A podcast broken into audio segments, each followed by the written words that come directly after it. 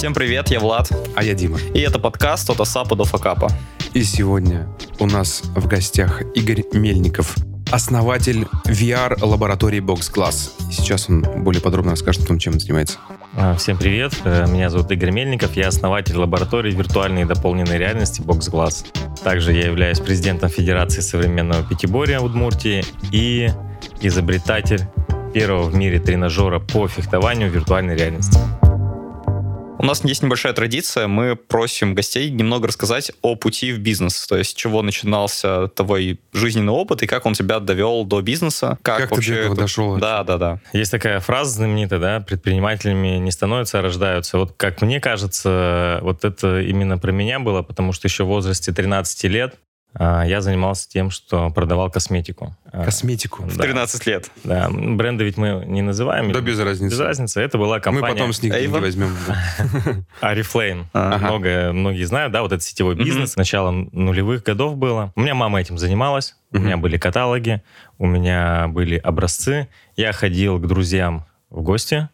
Там мамы, тети у них я там в виде ребенка подходил, там показывал туда-сюда, и у меня покупали. Тогда я понял, что по каталогу продавать достаточно сложно, гораздо проще продавать уже по образцам. То есть я делал такие некие промики, и после этого продажи были гораздо выше. Пушер.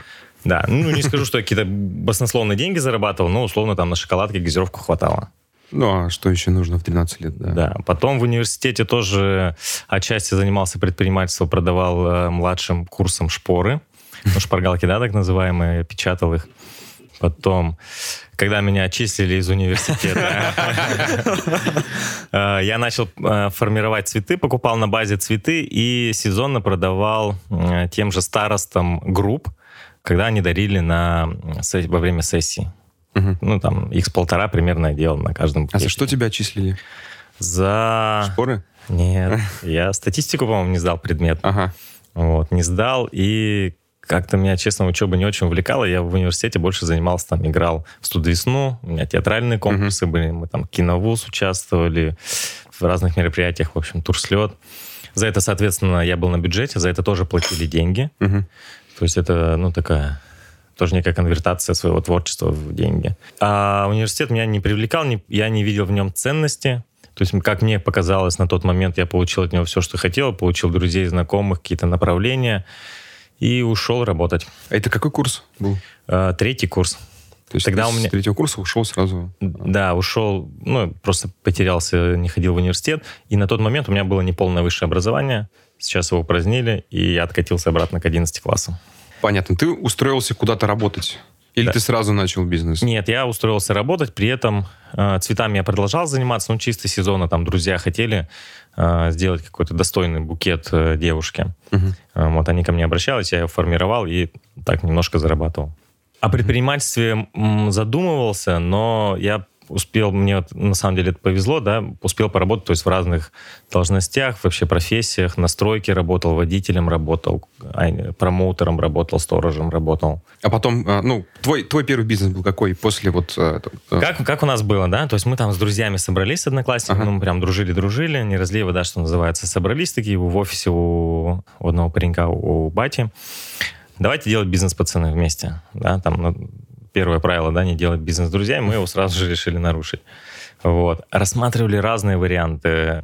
Ковку забора рассматривали. Ну, при, то есть мы такие, бизнес делаем точно, какой бизнес, давайте определимся в зависимости от того, у кого какие компетенции. Э, ковку забора смотрели, тогда а, алкоголь перестали вечером продавать, думали как-то там через таксистов алкоголь продавать. В общем, все передумали. Потом сошлись к идее, что делать надо IT-бизнес. Mm-hmm. То есть всем интересно, никто в этом ничего не понимает, никто не программист, никто не дизайнер но IT-тема нам всем интересна.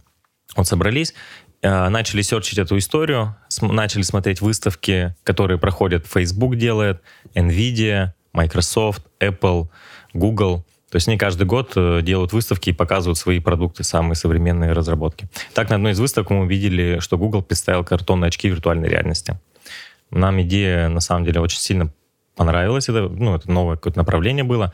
А, благо, они еще выложили в открытый доступ развертку этих очков, то есть ты можешь прийти на любой станок лазерный, на вставить картон, вырезать, собрать, вставить нужные линзы, которые они тоже описывали, эти характеристики, и у тебя получаются очки виртуальной реальности. Угу. Ну, ну упрощенные. Да, да, да. Только мы его называем самый простой и доступный инструмент для погружения в виртуальную реальность. Ну, представьте, 2014 год, да, очки виртуальной реальности.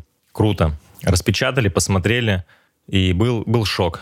То есть вот эта технология виртуальной реальности, о которой мы много слышали, но никто не видел, только в фантастических фильмах, когда ты надеваешь, вставляешь телефон, загружаешь приложение, и можешь посмотреть вверх, вниз, вправо, влево, и вокруг тебя виртуальная реальность. И все это э, благодаря очкам картонным и смартфону, который есть практически у всех.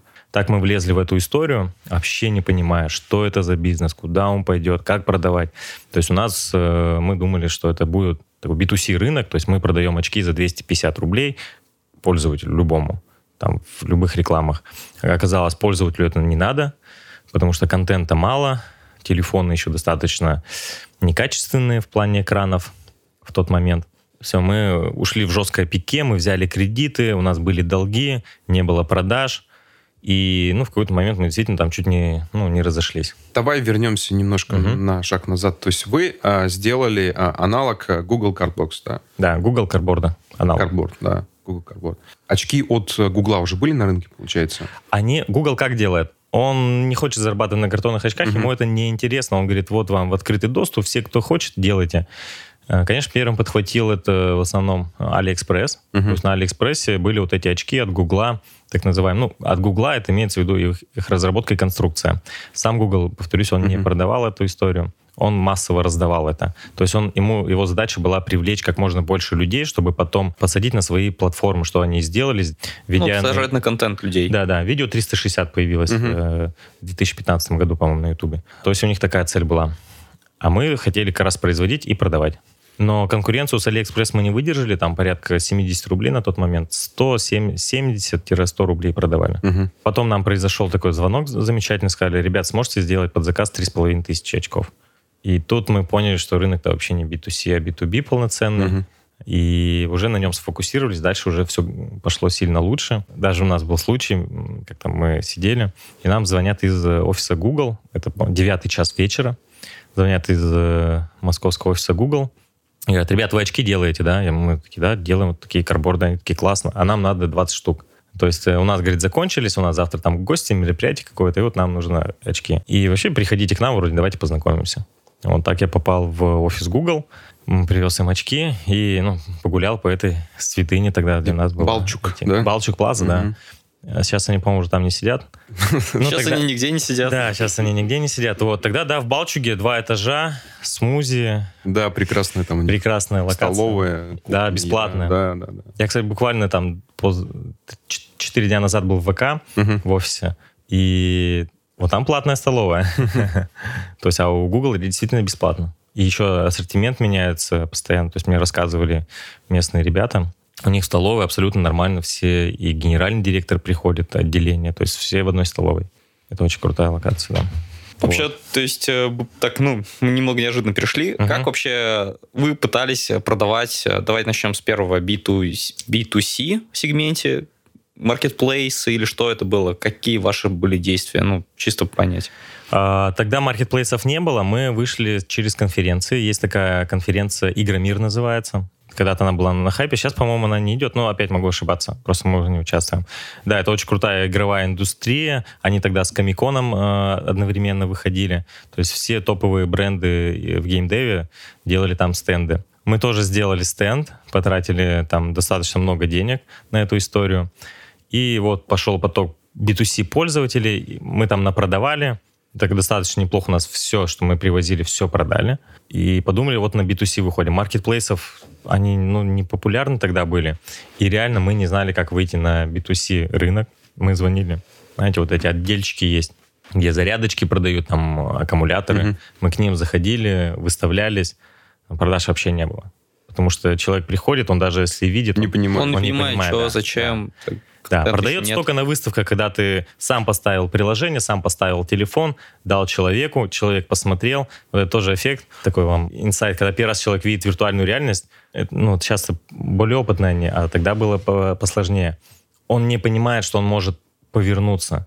И он такой смотрит, ну да, классно, большой экран перед ним. И ты берешь его за плечи, сам поворачиваешь, и он видит, что у него картинка сдвигается.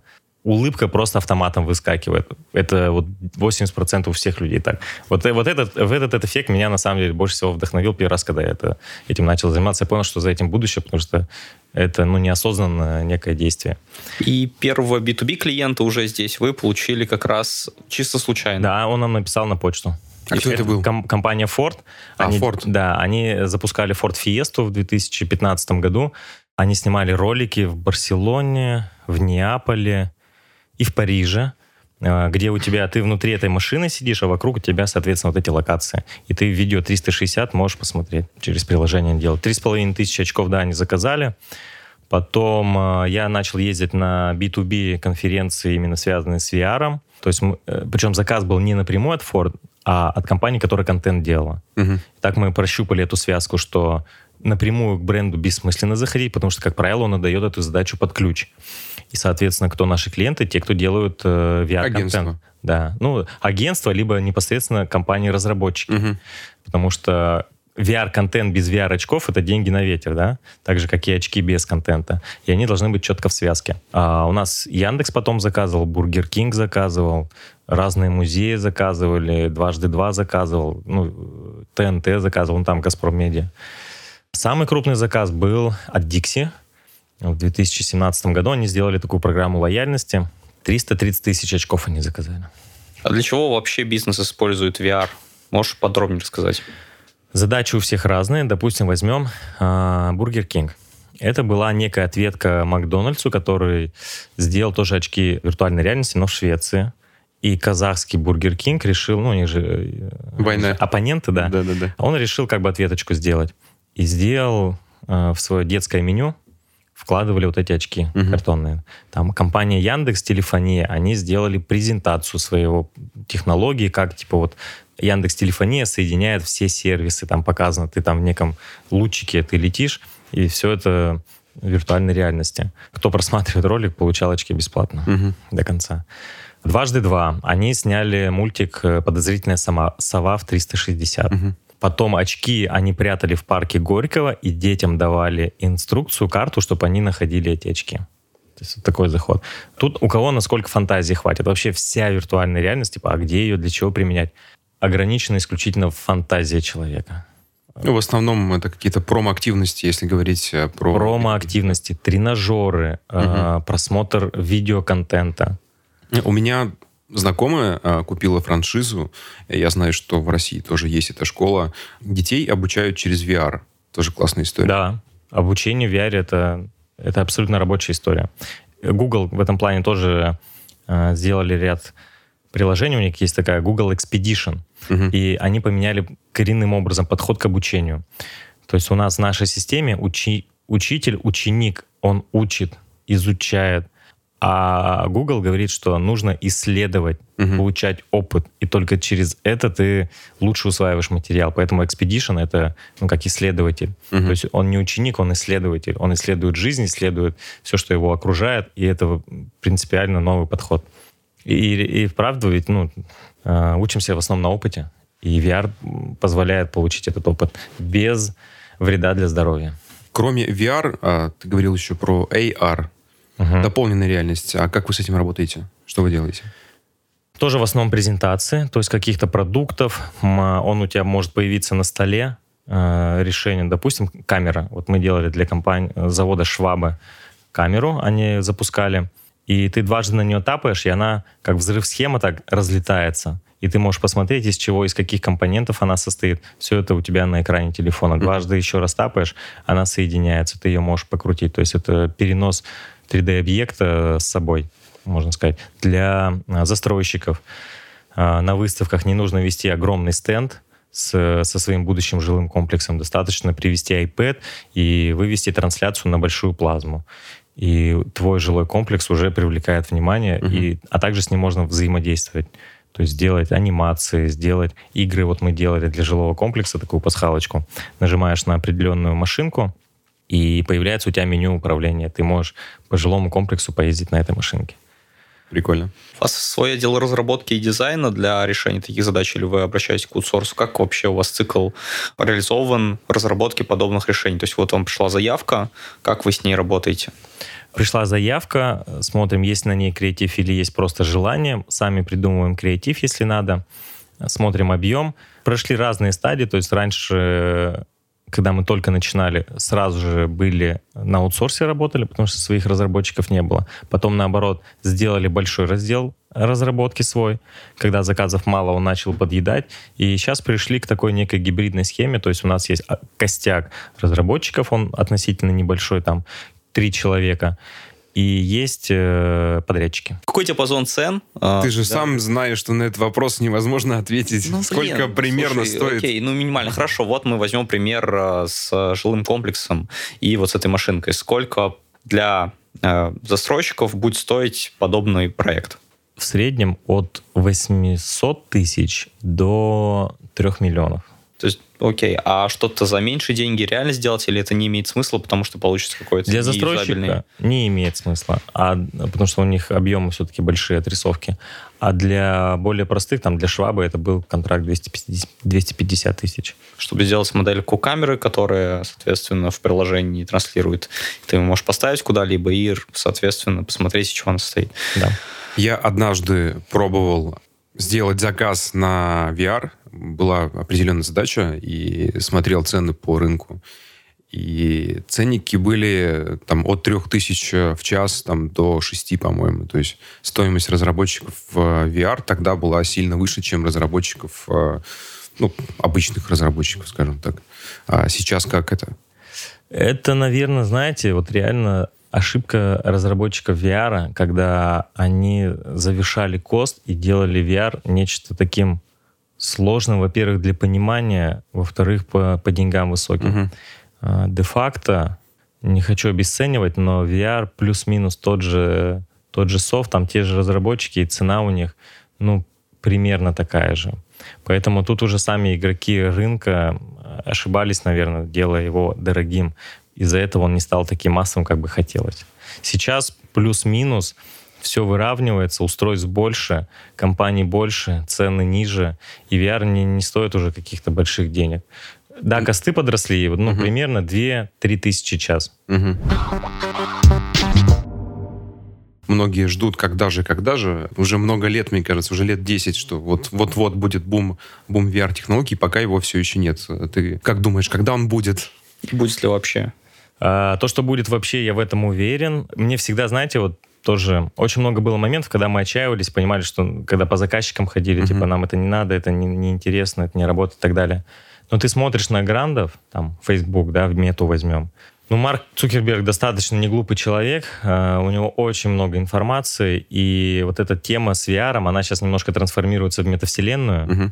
И это новый заход, в том, в том числе как бы имиджевый новый заход, да, то есть продаешь тот же VR, но это уже метавселенная. Uh-huh. Ваш бренд в метавселенной, да, все понимают, что метавселенные будут, когда придет там 5G, 6G интернет, интернет будет вокруг нас. То есть мы в нем будем, э, то есть мы не будем в него заходить, а он уже будет вокруг нас. Ну, то есть моя ставка где-то 25 год, это действительно станет уже массовым, потому что не технологии будет, дойдут. Дойдут технологии, угу. и будет комфортно для пользователя и девайсы. Вот, то есть на данный момент, скажем так, Oculus Quest это лучший шлем, и, и у него особо аналогов нет. Сейчас э, компания ByteDance, э, которая принадлежит TikTok, TikTok да, э, они запустили шлем, тоже продают абсолютно аналог э, Oculus Quest 2, угу. э, Pico. Также есть такая китайская компания Tense, тоже очень крупный агломерат, Unreal Engine им, по-моему, принадлежит угу. отчасти. Значит, они тоже запускают свой шлем, и все они демпингуют. То есть они продают шлем дешевле, чем он реально стоит, чтобы набивать аудиторию. Угу. То есть шлем Oculus Quest в США стоит 300 долларов. В Сибесе он повыше стоит. Просто чтобы была аудитория. Ну, кстати, у нас в офисе к Новому году мы купили себе Oculus Quest, и ребята с ним поиграли, но в итоге он там лежит сейчас пылиться, и какого-то практичного и постоянного применения мы не нашли ему. Поэтому пока что у меня лично есть вопросы к виртуальной реальности, как ее применять в жизни. То есть э, пока Расскажи. игры, они там дают, ну, слабые реальные игры. Расскажи ребятам про VR-порно. Ну, не секрет, что порно двигает интернет, да, и VR-порно тоже как один из э, способов применения данной технологии. Да, на выставках даже э, мы видели еще в семнадцатом году. То есть там помимо Pornhub, всяких дев- стенд. девайсов, да, которые они внедряли, там в том числе было видео, ну, реально появилось же видео, очень много, 360. Вот. А про применение э, хочу дополнить, что есть такая проблема. Почему? Потому что Oculus в свой стор основной, он не пускает вообще практически никого туда попасть, практически невозможно, из-за этого контент не обновляется, и выбора как будто бы нет. Мгм. Но есть некие, ну, то есть если хакнуть эту историю, то там очень много уже есть контента, который готовится туда за- залететь. А Я сам недавно прошел, а, буквально вчера, игру э, Medal of Honor. Может, кто-то играл в начале Ну, я нулевых. слышал, да. А, Они ее... Сейчас такой тренд тоже небольшой. Игры нулевых, там 2004, 2005, 2006 года, они переводят на VR. С той же графикой, соответственно, чтобы железо не перегружать. Там геймплея было... Вот два месяца я играл в нее. Medal of Honor, там э, ты в рядах советской... Американской армии с французами освобождают о- от фашистов Францию. Мгм. Сейчас появляются игры. Раньше проблема была, там геймплей на 4 часа игра, и все. Ты ее купил за 30 долларов. Неинтересно. Сейчас немножко-немножко появляется. Но, конечно, это не такая массовая еще история. У нас в студии лежит... э, Что это, можешь рассказать? Это первый в мире тренажер по фехтованию в виртуальной реальности. То есть я, скажем так, соединил два своих хобби. Это виртуальную реальность и спорт. Мгм. Да, так как я являюсь президентом Федерации современного пятиборья, куда входит плавание, фехтование, конкур, бег и стрельба. А, Я сам начал этим заниматься. В детстве я занимался только плаванием, так профессионально достаточно, и бегом. Потом ушел в многоборье, еще стрельбу освоил. А фехтования не было, потому что в регионе в Удмуртии, например, не было никогда фехтования. И не было тренеров, не было спортсменов, соответственно. У меня одноклассник, тоже мы с ним занимались плаванием, он попал в сборную России по современному пятиборью, потом вернулся после карьеры в Ижевск и начал тут развивать фехтование. Я тоже начал заниматься, мне, э- мне понравился действительно искренне этот вид спорта, и на тренировке я понял, что можно их соединить. То есть это не первый наш спортивный тренажер. Мы делали горнолыжный тренажер в виртуальной реальности и биатлон. Но это было в рамках ивентов разных, там на Питерский форум, на Российский инвестиционный форум в Сочи. Она не имела дальше прикладного значения. То есть мы показывали биатлонистов, они сказали фигня, там сноубордисты сказали фигня. Вот. А по фехтованию действительно мы взяли тренировки из зала и перенесли их в виртуальное пространство для того, чтобы отрабатывать навыки в виртуальной реальности Мгм. С подсчетом очков, с э, музыкой, приятной картинкой. И сделали это в первую очередь для того, чтобы детям было интереснее заниматься спортом. То есть, используя а, данный девайс, можно обучиться фехтованию с нуля? Да, Без, Прям- без тренера? без. Супер. То есть это прямо на профессиональном уровне и... Э, То есть одна из, один из преимуществ нашего тренажера в том, что во время тренировки, Чтобы обучался еще, да? да, чтобы он обучался, и главное, он выдавал аналитику тренеру. Мгм. Потому что, допустим, представим группа, да, 15 человек детей, один тренер. Соответственно, у них там полтора часа тренировка. Внимание тренера в такой момент максимально важно. То есть у них кто-то на спарринге у него, кто-то упражнения выполняет, кто-то вообще первый раз пришел, он ему показывает, как одеваться. И расфокусировка идет, соответственно, это снижается эффективность. Наш тренажер автономен, то есть как мы представляем тренировочный процесс, где-то в углу человек, э, спортсмен, по очереди они надевают этот тренажер, пять минут в нем выполняют упражнения, тренер даже этой истории не касается, но когда проходит тренировка, ему приходит уведомление, там, Вася, у тебя сегодня в битсейбере в битсабле такой результат получил, там Коля такой, Маша такой и так далее. А в прошлый раз вот такой результат был, то есть некая аналитика, да, по которому можно дальше уже выстраивать процесс. Ну вот это на самом деле интересный опыт. Мне кажется, как раз через подобное решение может развиваться VR э, в мире и в России в частности. Потому что... ну, а есть ли тут бизнес? Кому это продавать? Сейчас, как я говорил, мы через Ульманов продаем в Германию, продаем в Швейцарию, в Англию, в США, в Китае очень сейчас на подъеме фехтования, в Южной Корее. Скоро на Netflix выйдет фильм именно про фехтование спортивное. В Южной Корее будет еще больше запрос на эту историю. А как вы сейчас продаете? Продают тренера. Как вы продаете в другие страны? Раньше сейчас? продавали через PayPal, как бы нам, у меня есть вот немцы-дистрибьюторы, они у меня сразу закупают лицензии, В основном они продают, потому что я говорю, мне зайти на рынок фехтования, он достаточно консервативный, меня никто не знает, сложно. Я продаю через них. А сейчас у нас с ними джентльменское соглашение, я им отдаю лицензии, у них, скажем так, копится некий счет, и в ближайшее время, август-сентябрь, я буду открывать либо в Казахстане, либо в Узбекистане компанию, и угу. буду через нее работать. А о каких оборотах идет речь? Ну, то есть сколько в целом лицензий продается? Лицензия стоит еще раз... 200, 200 евро. 200 евро. Да, лицензия стоит. Мы продали на данный момент немного, это 50 лицензий. А планируете? Планирую до 50 лицензий в месяц минимум. То есть весь прошлый, следующий год. Ну, амбициозной цели желаю удачи. Да, да, спасибо.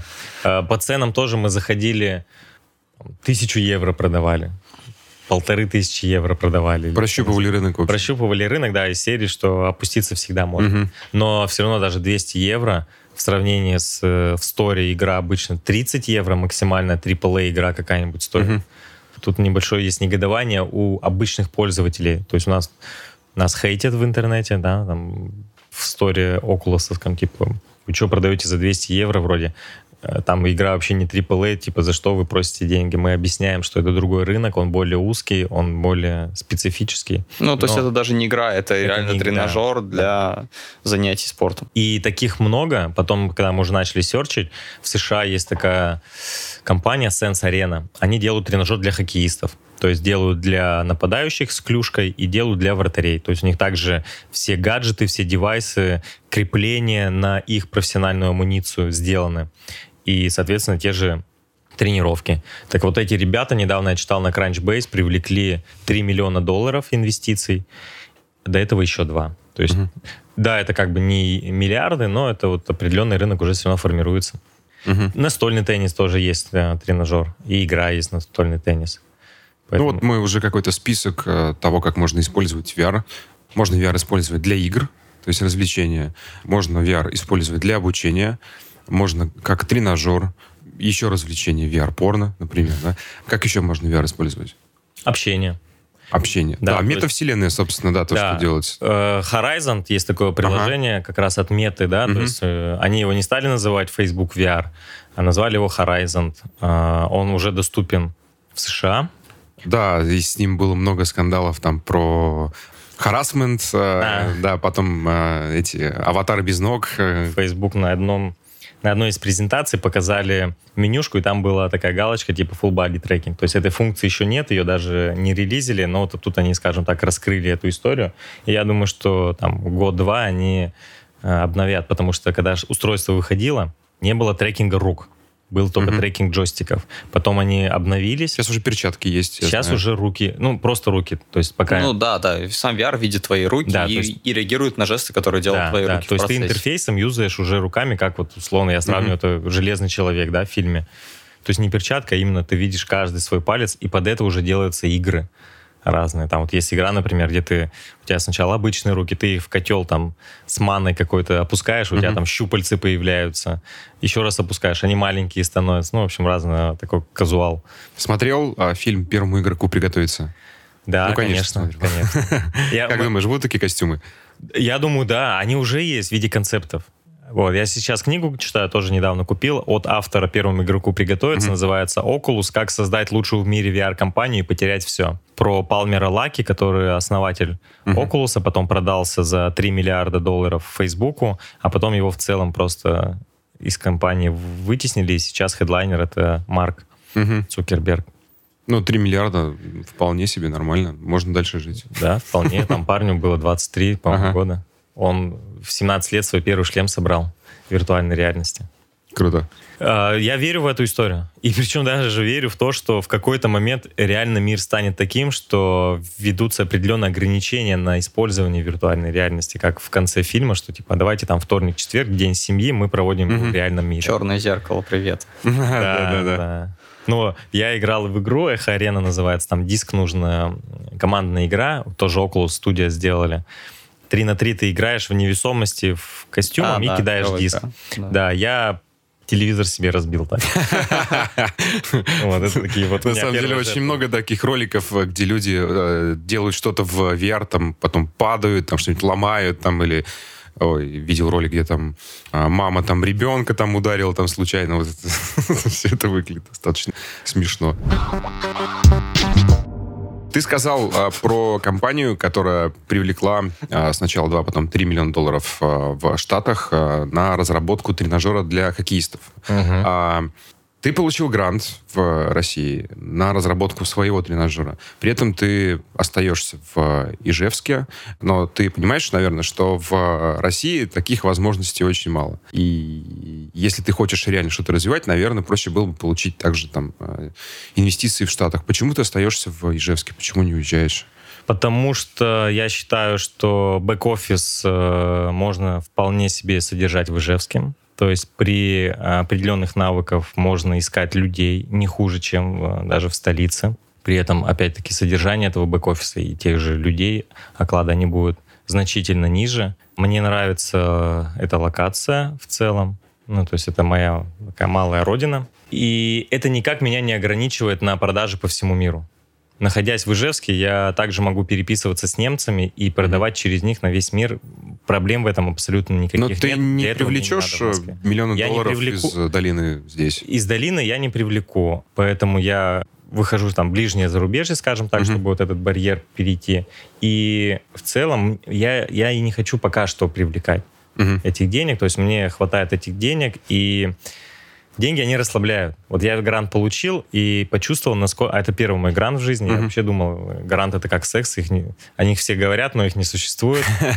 Вот. А Мы же второй день говорим про гранты. Я понял, что насколько меня... Ну, то есть раньше я был всегда голодный, я, мне всегда нужно было бежать, что-то что кому-то продавать, да. Сейчас у меня появились деньги, и насколько они немножко меня там подуспокоили, скажем так. Сейчас, Вошел в зону комфорта, да? Да, зашел в зону комфорта. Сейчас грант заканчивается, я опять активизируюсь. Вот. И также с продажами, то есть я вижу, что я на этом могу зарабатывать. Мне продаваться-то пока не надо, но я не вижу проблемы, что мне... То есть если меня вот на этот продукт я смогу привлечь деньги в России в том числе. И также это мне не повышает привлечь деньги от тех же немцев. Мы с ними это тоже проговаривали, просто мы это на холд поставили там на пару лет, чтобы понять вообще, как будет продукт двигаться и как он будет продаваться. И найдя деньги, создать механически, как их привлечь и куда, я проблем не вижу, но при этом я бы оставил команду. Ну, в Ижевске, В Ижевске, да. Команду. Ты говоришь про команду, а сам? А нет, я, я бы, конечно, с удовольствием как бы мигрил. То есть я и до этого жил на два города. Угу. Даже не на два, знаете, я... В основном у нас продажи Москва, Питер, Казань, Краснодар. То есть вот по этим основным точкам я достаточно часто мигрировал и мигрирую, потому что... И Ижевск. То есть вот, циркуляция для меня никогда не проблема была. А Опять, семья? Семья... Ну, я холост, Угу. Это, знаете, такая есть поговорка. Когда ты холост, один ты можешь изменить мир. А когда ты женат, ты даже десерт себе не сможешь выбрать в меню.